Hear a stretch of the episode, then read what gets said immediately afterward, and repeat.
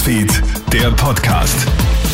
Schönen Start in die Wochenmitte, schönen Mittwochmorgen wünsche ich dir. Ich hoffe, du bist fit und bleibst gesund. Melly Tüchler hier mit deinem News Update. Wie viele Österreicher leiden unter Long-Covid? Immer mehr Ärzte schlagen Alarm und fordern dringend eine Aufklärungskampagne der Regierung. Long-Covid werde von den meisten Menschen stark unterschätzt. Viele Betroffene leiden unter Atemproblemen, sind schnell müde und leider auch leistungsschwach. Das schlägt sich auf die Lebens- und Arbeitsqualität nieder und Vorsicht, man muss keine schwere Corona-Infektion durchmachen, um Long-Covid zu entwickeln kommt da eine richtige Flutwelle auf uns zu. Für Mitte der Woche sind vom Prognosekonsortium Neuinfektionszahlen vorausgesagt worden, die über den bisherigen Höchststand vom November des Vorjahres liegen sollen.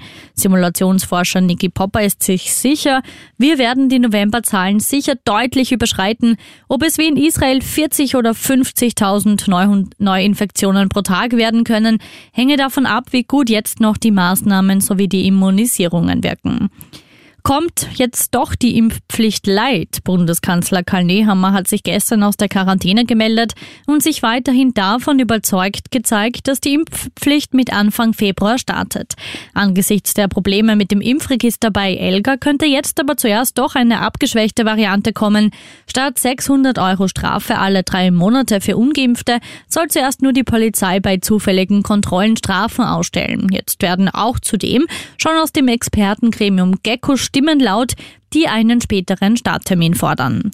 Und die Polizei spricht von einem absoluten Wunder. Ein Rettungshubschrauber ist mitten in der US-Stadt Philadelphia abgestürzt.